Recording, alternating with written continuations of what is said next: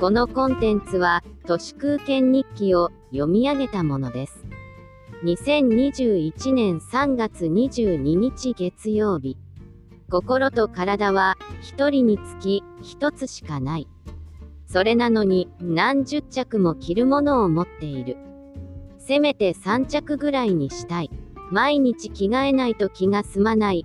朝シャンプーしないと人間失格。朝食を食べないと体に悪い。心も体も、この世界から完全に切り離されている。だからこそ、ソーシャルメディアでみんなつながらなきゃダメ。人と人をつなぐビジネス、孤独でいることを恥や罪にすれば、チャリンチャリン儲かります。修羅のごとく、朝の連続テレビドラマ小説が終わるのは8時15分。チャンネルを変えれば、無軌道な若者は、ルールを破って花見してますよ。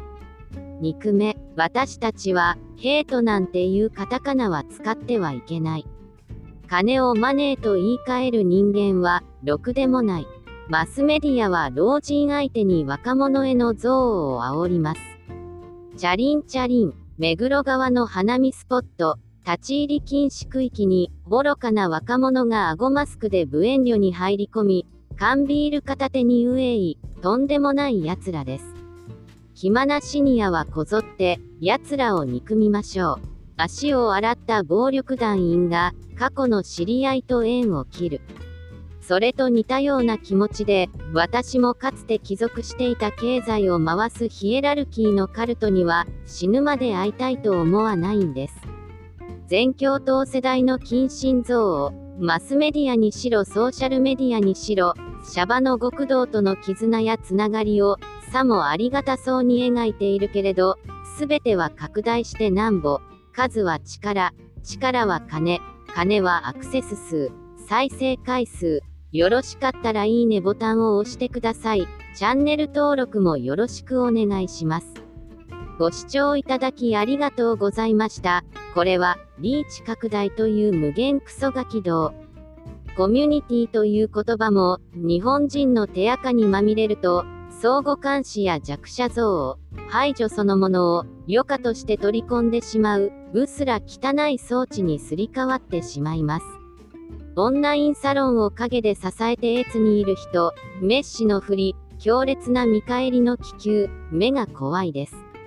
そういう鍵カッコ付きのコミュニティに集まってくる人、人、人、芥川龍之介の雲の糸、こら、オンラインサロンの情弱ども、この雲の糸は己のものだぞ。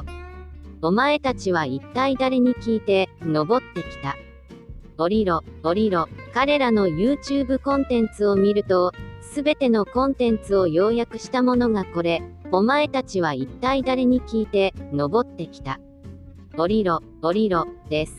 ある小学校の先生だった。クラブハウスに参加し、かつてないほど自分が惨めに感じたという。クラブハウスでは、俺たち選ばれし者が君たちに教えてあげる。時々俺らのステージに引き上げてあげる、というように、より分断を広げる。文字よりも肉声は、はるかに分断に直結します。ルワンダ虐殺を先導したのはラジオでした。文字よりも声は圧倒的に速い。クラブハウス、私はやったことありませんが、多分そのありさまは、金太郎飴みたく、雲の糸だろうなと予想して、そっとスルー。4月から、より本格的に、マスメディアとも、ソーシャルメディアとも、さようなら。以上、本日も最後まで誠にありがとうございました。人の行く裏に道あり花の山。